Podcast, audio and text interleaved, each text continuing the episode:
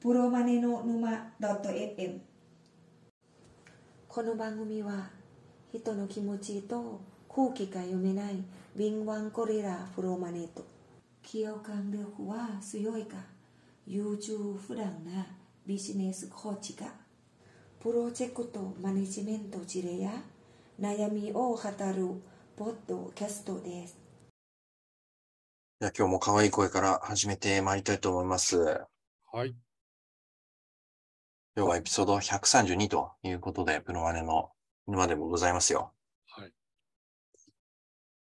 いいですか始めて。はい。これ何ですかこの、今回のテーマは。テーマは、7年連続理想の上司、うっちゃん系上司は会社にはいないし出世できない。ああ、うんそうなんですね。ほちょっともう釣りタイトルの中身を後で検証すると して、う。なんかアンケートがあったんですね。はい。というわけで、これ、じゃあゴリさん得意の概要説明お願いしてもいいですかはい。明治安田生命さんが、えー多分毎年行っているアンケート、理うん想の上司アンケート調査、これうのん2023年2月6日版ですね。うんうんうんうん。さっき、ね、ネットサーフィンしてたら見つけました。ついこの間ですね。そうですね。で、うん。どうやらですね、新入社員、つまうりん次の4月ですね、2ヶ月後に社会人となる人たち、1100人を対象に、うん。理想の上司に関するアンケート調査を実施してます。うん。で、その中で、総合ランキング、うん。男性は内村光良さん、うん。女性は三浦あさみさん。ちゃんと読めましたね。はい。はい。で三浦あさみさんって誰って思う方いらっしゃるかもしれないですけど、アナウンサーですよね。ですね。はい。はい。で、共に7連覇だそうですよ。あ、そうなの うん。どうでもいいな。いや、でもね、7年間ずっとそういうアンケートでトップってすごいですね。すごいですね。 はい。なんか、はい。うん。なんか、乏しいなっていう感じがしちゃいますね。なんか、答える側も。 あの、何か作為を感じますよね。うんはい。そうなんですね。うん。え、これざっと見て、理想の上司、男性部門、はい。内村照吉さん、桜井翔さん、増太一さん、長谷部誠さん、設楽、設楽さん、バナナマンの設楽さんですかねし。たら、すぐるさんですね。すぐるさん、一郎さん、室剛さん、大泉洋さん、あん、安住紳一郎さん、川島明さん。うん男性部門、こんな感じですね。はい。女性部門が、三浦あさみさん、天海祐希さん、アンミカさん、有働由美子さん、新垣結衣さん、伊藤麻子さん、白石麻衣さん、渡辺直美さん、吉田沙織さん、指原莉乃さん、うんということですね。そうですね。ざっくりどう思いますうんな、なんでこれ芸能人ばっかりで、政治家とか実際のリーダーが出てこないのかな っていう。おー。まああと、そのスポーツで言えば、むしろ監督とかの方が、えー上司という立場に近い気がしてるんですけどね。まあ、パッとイメージは湧きやすいですよね。うん。うーん、そういう意味ではそうですね。なんか森保さんとか出てきそうですけどね。我々が応援してる森保さんとか。そうですね。ランク外ですかね。うん。ねえ東京都知事だとか総理大臣とかって、実際に国民が選んでトップに立ってるわけですから。うーん。なぜ出ないのかな。あこれもアンケートの中にそういう選択肢とかがないのかもしれないですけどね。ああ、そこは一応アンケートの形式確認しておきますか。 ん面倒だからいいと思います。いや、いや、それはだって、無理さんは面倒かもしれないけど。確かにそうだよねって疑問に思うね、方もいらっしゃるかもしれないんで。うん。えーっと、一応アンケートの形式としては、はいバラエティ、スポーツ、あ、バラエティ、うんスポーツ、うん俳優、歌手ほう、文化人。はいその4部門で理想の上司を選んでもらうと。そうなんだ。うん一人ずつ選ぶっていう感じなんですかね。うん。で、その中から1名、ナンバーワンを選ぶっていう調査、形式だそうです。なるほど。だから、スポーツ部門っていうくくりなので、きっと選手に限るとか、そういうことは言ってないはずだと思います。あ、ちなみに、さっきの総合ランキングでは出てこなかったんですけど、もう我々が応援している森保監督は、スポーツランキングで言うと3位みたいですね。あ、そうなんだ。はい。あ、そういえばね、なんか、本田さんとか我々が応援している長友さんとかも出てきてもおかしくないよなーって思ったんですけど、うん。スポーツランキングだとで入ってくるみたいですね。そうですね。あうん。と、あの、ジャイアントキリングの監督とかね。まあ、それは漫画部門なのかな。スポーツ漫画だから、まあ、スポーツ部門でいいんじゃないかな。ちょっと知名度が足んなかったみたいですね。ですか。はい。あ、そういう意味ではね、あん、あのー安西監督とかね、出てきそうですけどね、映画も流行ったし。うんうん。まあまあ、うーん、総合ランキングだと、本当に、な、なぜか知らないですけど、この芸能人みたいのが選ばれちゃう傾向があるみたいですね。はいうーん、まあ、あとはなんかそういう実際の実物のす世界の経営者とか政治家とかは、そういうカテゴリーが設けられてないから選ばれてないっていうことですね。うん、経営者とかね、うん。出てこないですね。うん。カテゴリー設けてないのか。それはなんか意図的だな。そっち側の視点で話しちゃいたくなってますいや、だって、理想の上司って言ってんのに、はい。ビジネスと政治の世界を除いて、 なぜかバラエティの世界で選ばせてるって、はい。どういうことってなりませんかうーん、まあ、それはなんか後で話してみるといいかもしれないですけど、うん。まあ、単純にな、単純に考えるとなんか話題になりしやすいんじゃないですかこういううライトな感じの方が。うはんい、ん。ちなみに、ウツボさんは、あの、なんか、挙げられる名前あったりします 理想の上司はいそうですね。うーん。 いや、モンティ・ウィリアムズじゃないですか。あ あ。あーってなる人が何人いるのかな。まあ、NBA の、はい。えー監督ですね。そうですね。サンズの監督ですね。まあ、あんまり詳しく知らんけど、うん。まあ、人格者でモチベーターということですね。うん。あーなんか、そうだな、こう、自分の場合は上司に求めるのは、どっちか言うと、そのリーダーシップとか、明確な指示とか、うん。よりかは、うん、やっぱこう、任せる。信じて任せるよっていう姿勢とかね。うん。まあ、なん我か々犬というより猫なんでね。そうですね。うん。そっちの方を、うん、重視する感じですかね。なんか真面目な話しちゃった。うん、そういう、そういう回じゃなかった。そういうつもりじゃなかったね。歌手とかってないんですよね。いや、バラエティ部門に入るんじゃないですか。あ、違うか。バラエティ。うーん、まあ。あ、あったあったあった。俳優歌手部門っていうのがありますね。うん、なるほど、なるほど。はなんかね、歌って、い。うあのん思。想を反映するじゃないですか、割と。いやそ そんなこと考えてないですよ。そう実際そうかもしれないけど。うん、思想、まあ、思想の種類にもよりますけど、何が言いたいんですかあの、バラエティ、バラエティ番組でテレビに出てる人よりも、うん。あの思想が明確に出るから、そちらの方が選びやすいんじゃないのかなと思ったんですよね。あでも、ゴリさん、今のこう世の中の曲の中で思想を感じるってやつってあります別に今に限ったわけではなくて、これなんか生きてる人限定ではないですよね、きっと。ああ、まあ、そうですよね。はなので、あの、昔の曲でも何でもいいと思うんですけど、はい。思想が入った曲ですか、まあ、例えばジョン・レノンだったり、はいはい。そういうのがあってもおかしくないかなと思ったんですよ。その、うん、まあそうですね。まあちょっと上司と結びつきにくいかったのかもしれないですね。うん、うん。女性部門。はい。女性部門ね、なんか面白いですよね。うん別に面白くないけど。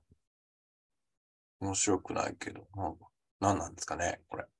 正直どんな人だかよく知らないっていうのがまあ正直なところですね。そうですか。うんまあ、なんとも言えんな。 なんなんというか、あの、そういうちょっと、はっきり物事を言うポジションの人と、うんえー、すごい柔らかい感じの人と、うんえ、なん、なん、すなんで選ばれてるのかわからないけど、なんかキャラクターは立ってるよねっていう人の3つが混じってる感じですね。そうですね。はい。 まあ、ど、どうですか理想の。まあ、ちょっとさっき聞かれたんで、先に自分が答えちゃいますけど、理想の上司う、んかっこ女性だとなんだろうな。どういうタイプがいいんだろう。わかんないけど、うん、ちょっと適当ですけどね。あの、あの、カレンさんとかがいいんじゃないですかんカレンさんとかがいいんじゃないですかみ名字出てこないけど。わかんないな。いやそ まあまあ有名な人なんで、多分ゴリさんも知ってますよ。あ、そうですか。はい。あれ、カレンさん何、をやってる方ですかタレントさんですね。はいあの、喋りが面白いタレントさんですね。ああ、わかった。滝沢カレンさんです滝沢カレンさんはい。はえ、上司嫌です よ。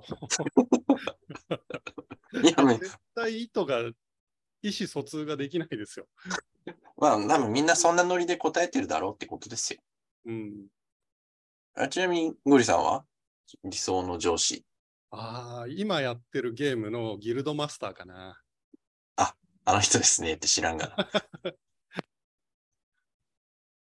あの、それ国の大統領も何度もやってる人ですね。どっかの実際のネット上の人物ってことですね。そうですね。ゲームやってる人ですね。どうでもいいわえ。女性だとどうですかでその人が女性です。ああ、そうなんですね。うん。男性だとどうですか男性か。うん。あーちょっと考えたことなかったな。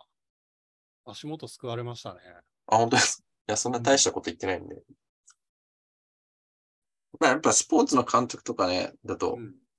分かりやすいですよね。選びやすいですよね。いや、そうなっちゃいますよ。実際のね、あの政治家とか起業家とかはカテゴリー外なんで。うん。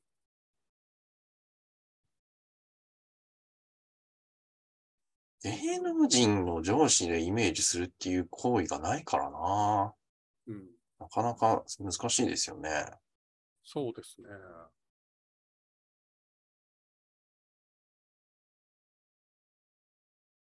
じゃあ、ゴリさん出てこないな、みたいなんで、次の話題いきますよ。ええっと、映画でよければ、プライベート・ライアンの,、うん。あの主人公おうかなうん。トム・ハンクスさんですね。そうですね。うトん。ムハンクスが演じてた彼。うんうんうん。あ、なんか、うーん、自己、人の命を大事にする割には結構自己犠牲的なイメージがありますね。ああ、そうですね。うん。まあ、まあまあ、わかるうん。わかる気がする。これもちょっと触れといていいですか現代社会人が選ぶ理想の新入社員ランキング。現役社会人はい。素晴らしいですね。はい、 30から50代の社会人660人を対象に、まあ、おじさんおばさんってことですね。はい。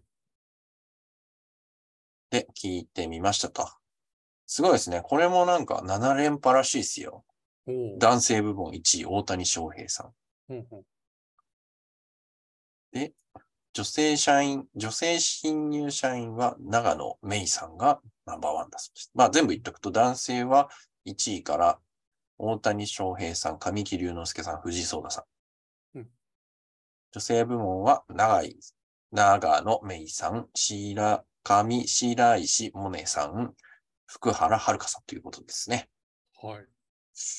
はい。まあ、どうでもいいとか言わないでください ね。ね、新入社員に大谷翔平さんとか来たらすごいですよね。そうですね、んもうで、かいみたいな。新入社員って感じじゃないですよね、もははい。まや。あ、若いでも部長ぐらいの。なんか、こう、真面目で生意気言わないみたいな風に捉えているんだろうなっていう想像をしますね。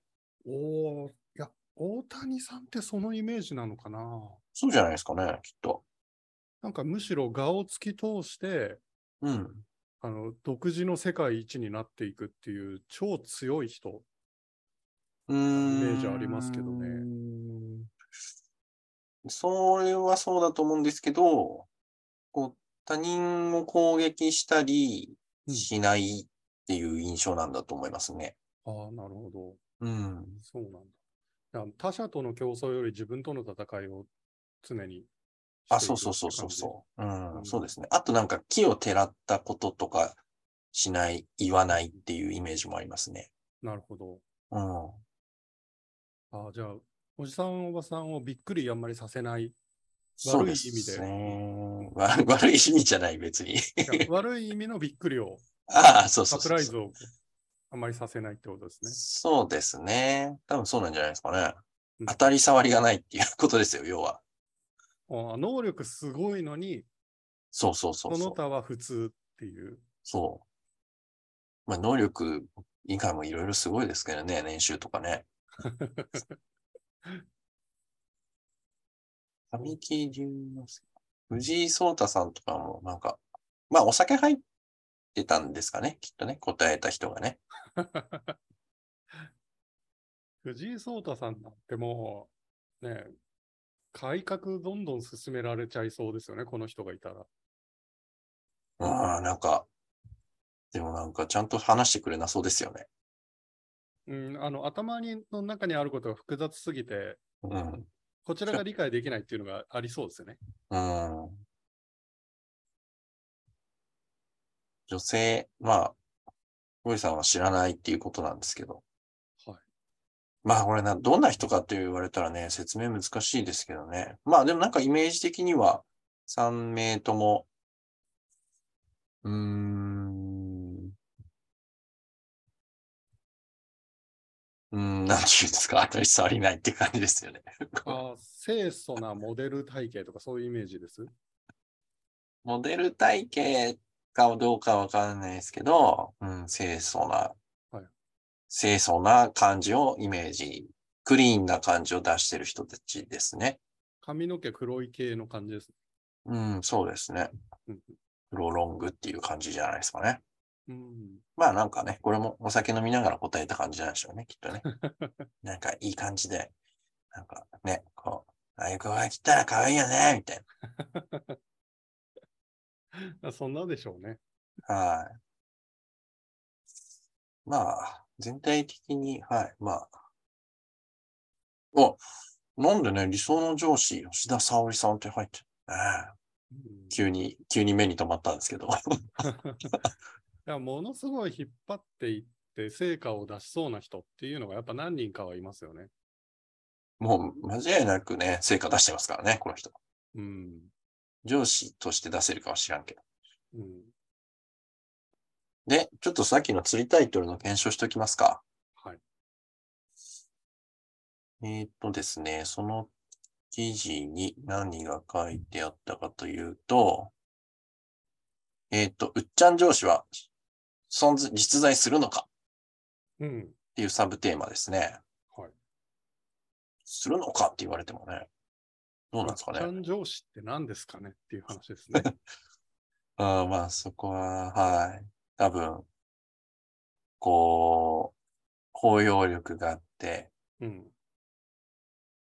細かいことでごちゃごちゃ言わない、みたいな、柔和な感じの人っていうことなんじゃないですかね。ですかね。うん。はいちょっととぼけた感じあり、はいはいはい。うん、要は隙がある優しい人そうですね。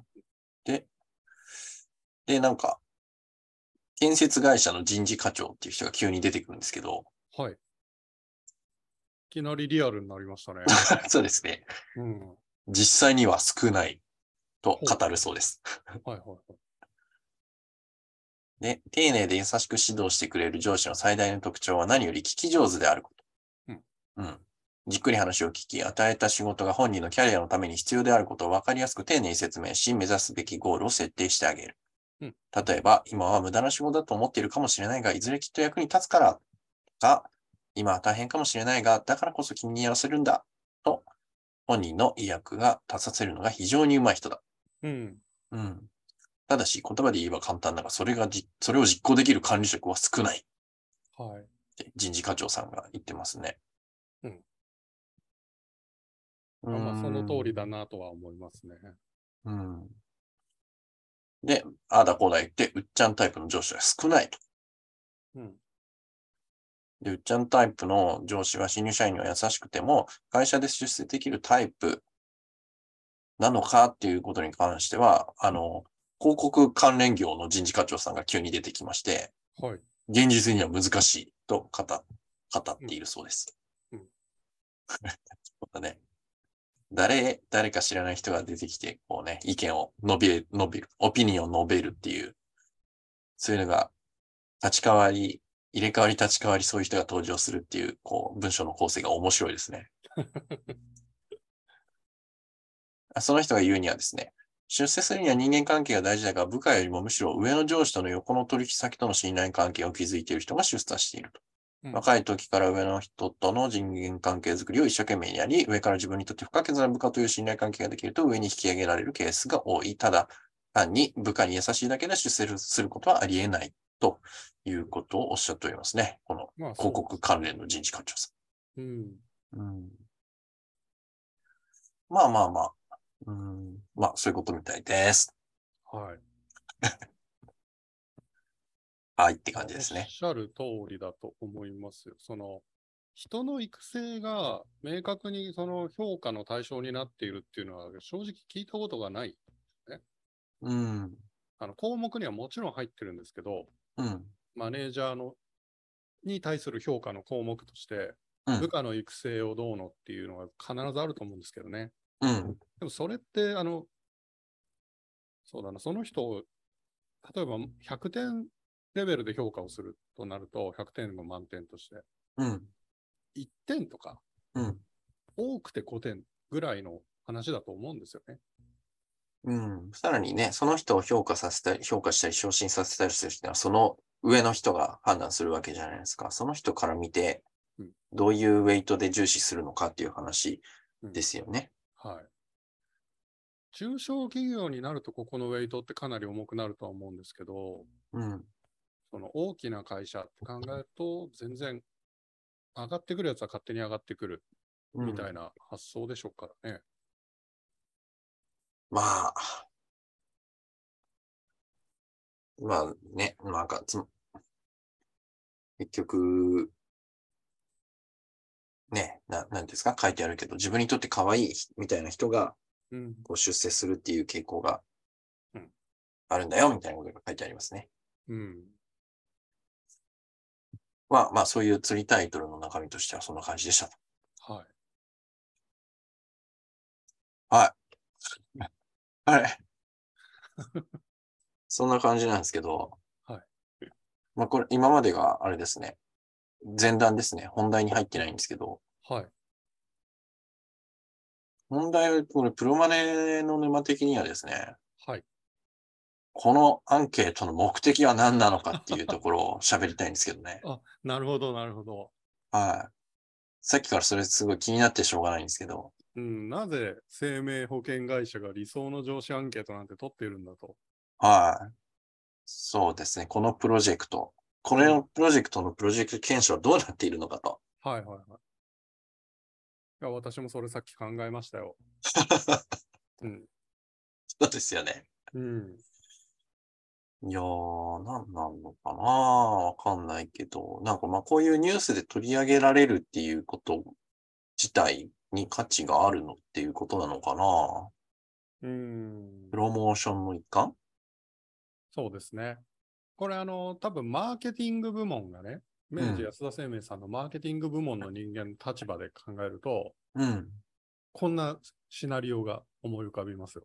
ほまず、生命保険の会社のい一番最初にこう、タッチポイントを増やさなければいけない潜在顧客が何なのか、どういう属性の方か、う。はいはいはい。新入社員ですね。そうですね。確かにそうですね。はい。うん。生命保険を売って顧客として育てるっていううん会社ですね。。うでん。そうすると彼らが興味を持っている、うん。潜在的に不安を抱えていることうん。に関する、えー質問を投げかけると、おそらく反応が何かしらある。おー。でついでに何か商品とかを与えると。抽選で、このアンケート答えてくれた方、全員に、あるいは抽選で何かを差し上げます。うんうんうんうんうん。まあ、それこそ、この生命保険の、えー初年度を無料にしてあげるよとかね、うん。そういうのを僕だったら考えますね。ということで、あの、プロジェクト検証の目的のところはお、当社の、えー営業という観点で見たときに一番重要な顧客である、うんえー新入社員うん。の顧客を増やすべくタッチポイントを作るんだと。おー。で、そのためにはアンケートという形態でうん気軽に答えられる形にして、うん。えー不安を与えつつ、その不安を取り除くソリューションを提供するという形うん。がいいのではないか。なるほど。うん頭いいっすね。そこのマーケティング部門。 いやいやいやいや、普通に多分みんな考えました、マーケティングの人は。なるほど。まあでも、そうとしか思えないですよね。うん。まあ何でも、何でもいいんでしょうけどね。そういう、こう、タッチポイントが作れるんであれば。そうですね。で、なんか、理想の上司っていうテーマがいいのかどうかは知らんけど、なんか良かったんでしょうね。何でもいいんでしょうね。答えてくれ、答え、いろいろ他にもいろいろ試したけど、これが答えてもらいやすかったとか。うん。あの、まあ選択肢に関して我々最初の前段で、うん、だいぶいかがわしいな的な意見を言ったじゃないですか。うん、とにかくアンケートに答えるハードルを下げてるんだと思うんですよ。うん、タッチポイントが作れる可能性を最大化するっていう意味で。うん、でそこで真面目にあんまり考えないでいいよということで政治家とかうん、そうです起業ね。家をあえて排除してるんじゃないのかな。うん、うん、うん、うん。で、なんなら、その芸能人のリストとかをもう見せてんじゃないのかなっていうのを想像しますけどね。あー去年のランキングがこうだったよとかね。もう、まあ、実際そういう可能性ありますけど、うん。だいぶ裏の裏まで想像しちゃいますね。邪推。 何も知らずに邪推するっていう。いや、もうその通り です。でね、なんか、おまけとしては、これでね、なんかプレスリリースとかして、こんなどうでもいい、どうでもよくないけ ど、なんか分析レポートとか作っちゃったりして、うん。なんか仕事してる感出して、こう、プレスリリースしたり、こうやってネットのニュースに取り上げられちゃったりするわけですよ。日経なんちゃらとかに。そうですね。というかね、データのバリューチェーンがどうなってんのかなっていうのをちょっと想像しちゃいますね。お、どういうことですかあの、新入社員1100人をどう集めたかうん、これは内定を取った人うん、っていうのが年末ぐらいに多分リストとして1100人以上いないといけないんですよ。2000人とかいないといけないはずなんですよ。うん。これってどうやって入手してんのかなってまず思いますね。これもしかして明治安田生命グループの方が多いのかなっていう内定いやー、まあでもそれ調査会社ってそういう登録客とか抱えてますからね。客っていうか。そっちに投げてんのかなうん、まあ自分たちのネットワークでできるかもしれないですけど、まあうんコスト、コストっていうか手間かかるんで、投げちゃうんじゃないですかね。うん。たうだ、ん。そう、その人たちがうん。できる限り、その、なんだろうな、えー保険を買ってくれそうな方、ちょっとどういう属性だと保険買ってくれそうなのかってよくわかんないんですけど、うんうんうん。そういうのに該当してる人に投げたいわけじゃないですか、このアンケート。うーん、まあ、それはそうですけど、そうですけどっていうかもう、そこのプロジェクト検証が正であるな場合には、 はい本当の目的に近づくのにためには、その属性が絞られてるといいですよね。そうですね。で、そういう人が対象です。で、アンケートに答えてくれました。うん。なんならその商商品みたいなものも上げてますとか、う下ん。手すると保険に入る可能性が非常に高まっている状態です。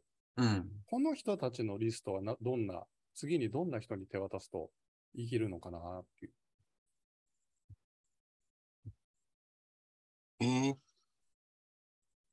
まあ、要は内定取って新入社員ってになりますよ。うん。で、真面目に保険のことを考えてくれたり、アンケートに答えてくれたりしている人ですよ。うん。そうすると、えー月に来るのなんだろうな。クレジットカードいやー、それはでも、どう、どうなんですかえ、そこのデータをどんどんこうばらまいちゃうっていうことをおっしゃってますばらまくというか、使えそうな人に売るっていうことを言ってますうーん。直接そうなるかはともかく、このデータが持つ価値を最大化するっていうね、うん。ことを考えるんじゃないのかな。そうなんだ。そこまで考えちゃうのかな。えあのー、もちろん個人情報をそのまま誰かに売却するっていうのは、こういうちゃんとした会社は絶対やらないと思いますけど、うん、例えばこのアンケートのところにね、えーディスクレイマーとして、うん、明治安田生命グループにおいてこの情報を使わせていただきますみたいなうん。入っていたとすると、グループ会社であの使えてしまうわけですね。うーん。いいなんか、いろいろ考えると調査会社に投げてないような気もしてきましたね。うん、自分とこの営業の人脈でうん、そういう人に辿っていって、調査し、回答取ってるような気もしてきましたね。うん。で、ただし、同じグループに内定決まった人が募集団っていうのはちょっと考えづらいかな。なぜなら、うん。入社してしまえば確実に顧客にはなるんで、うん。まあ、それいくらでもあるんじゃないですか。その、ね、ほやっぱ人脈命じゃないですか。こういうはい商売って。うん、まあ、だから、そこの今の顧客の大学の後輩とか、なんか、わかんないけど、姪っ子とか、うん、そういうところで今年入社するんですよ、みたいな。あ、うんじゃあちょっとぜひ、こういうことやってまして、簡単なアンケートなんですけど、ちょっと直接ね、あの、会話させていただきたいんですけど、みたいな感じで、うん、募集団集めてたりするんじゃないかな。うん。なるほど。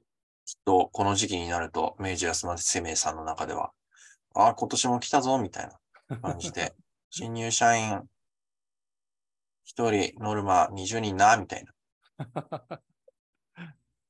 あ、あるかもしれないな。やってるんですようん。実は。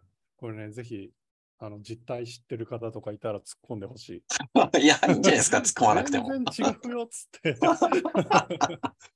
いや、突っ込まなくてもいいと思いますけ ど。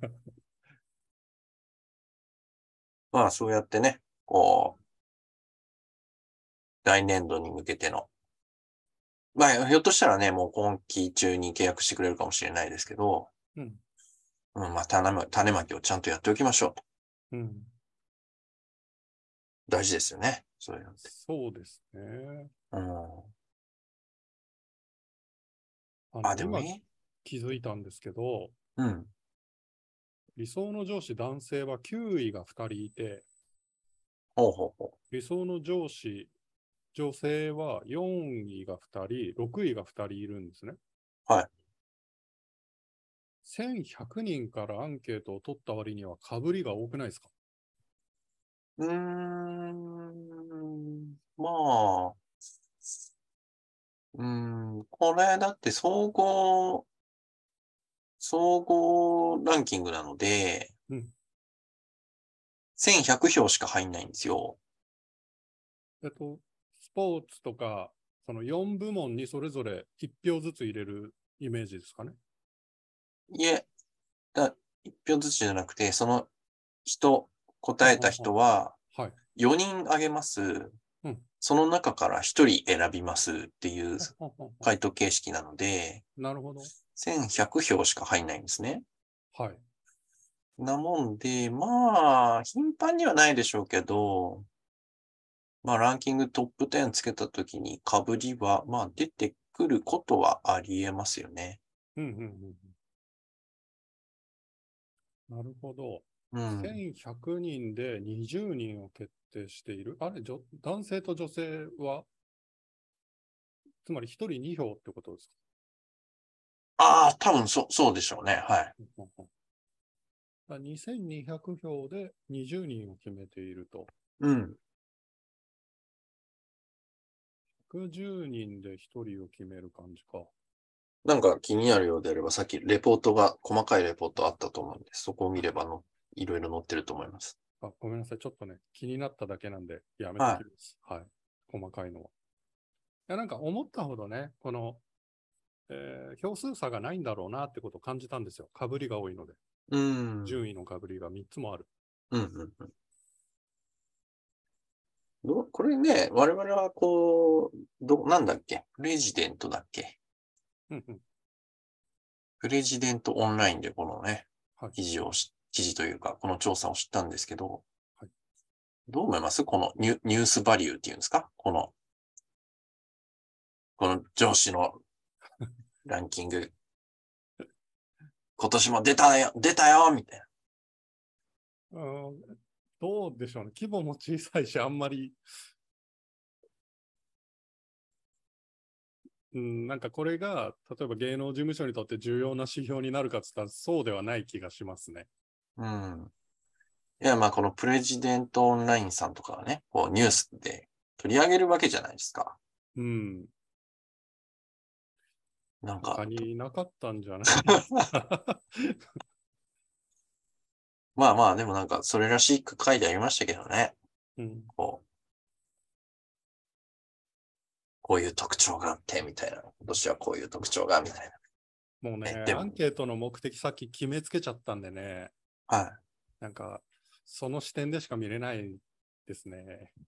まあそうですね。いやきまあた、正しいですよ、それが。その目的が達成されればね、これがメディアで扱われるなんていうのは副次的なものであって、うん。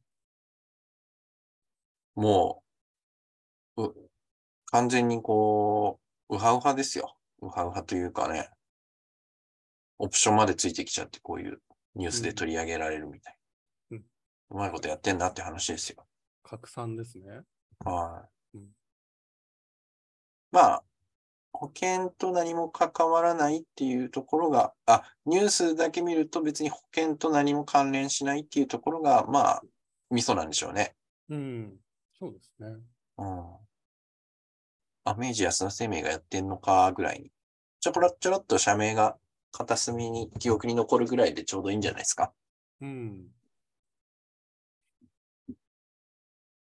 というわけで、はい明治安田生命さんの狡猾な潜在顧客 発掘のためのマーケティング活動であったということで、はい。い